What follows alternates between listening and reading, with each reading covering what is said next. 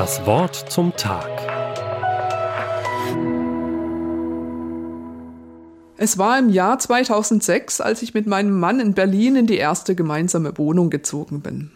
Es war eine hübsche Wohnung im Wedding, direkt an der Grenze zum Bezirk Pankow. Am Wochenende ist oft einer von uns morgens losgegangen, um bei dem guten Bäcker Brötchen zu holen, den es gleich da drüben in Pankow gab. Wir mussten dafür einfach nur die Straße runter und dann links unter einer S-Bahn-Brücke durchgehen. Und da war gleich der Bäcker mit seinen Brötchen und Kuchen, die wir so geliebt haben. Ich wusste, dass es hier lange nicht möglich gewesen war, mal schnell rüber nach Pankow zum Bäcker zu gehen. Dieser Durchgang unter der S-Bahn-Brücke war lange zugemauert gewesen, denn genau hier verlief die Mauer, die Berlin geteilt hat. Der ehemalige Mauerstreifen war noch erkennbar, und wenn man genau hingesehen hat, hat man noch Spuren gefunden, es standen noch die alten Lampen und Reste der Hintermauer, die den Mauerstreifen nach Osten hin abgegrenzt hatte. Ich bekam oft Gänsehaut, wenn ich da lang ging, und ich war so dankbar, dass die Mauer jetzt weg ist und dass die Menschen hier wieder frei sind.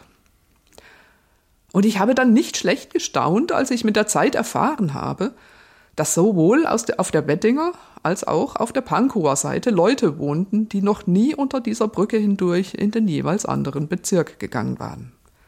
Das konnte ich kaum glauben, denn es war ja damals schon 17 Jahre her, dass die Mauer weg war.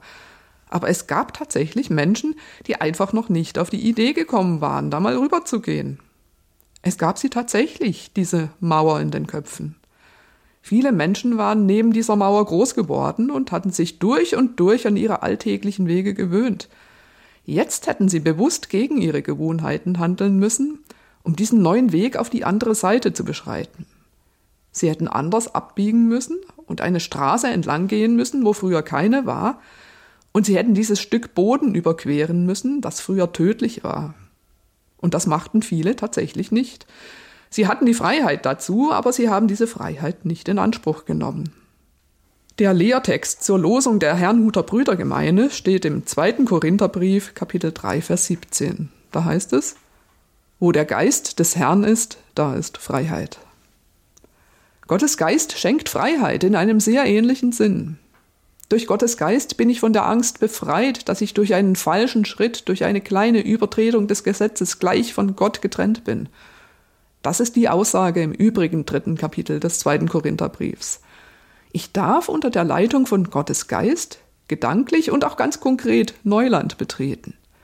Ich darf es wagen, neue Gedanken zu denken und zu experimentieren, ohne Angst, dass Gott mich sofort bestraft, wenn ich einmal falsch abgebogen bin. Mich macht das oft sehr nachdenklich. Welche Mauern habe ich wohl im Kopf?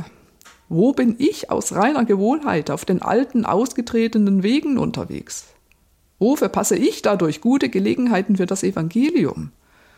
Wo übersehe ich dadurch Menschen, die mich eigentlich bräuchten? Wo verpasse ich selbst dadurch Dinge, die mir selber gut tun würden? Wo verpasse ich dadurch etwas von der Fülle, die in Christus ist?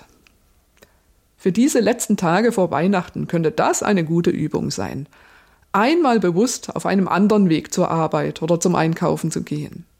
Einmal anders abbiegen als gewohnt.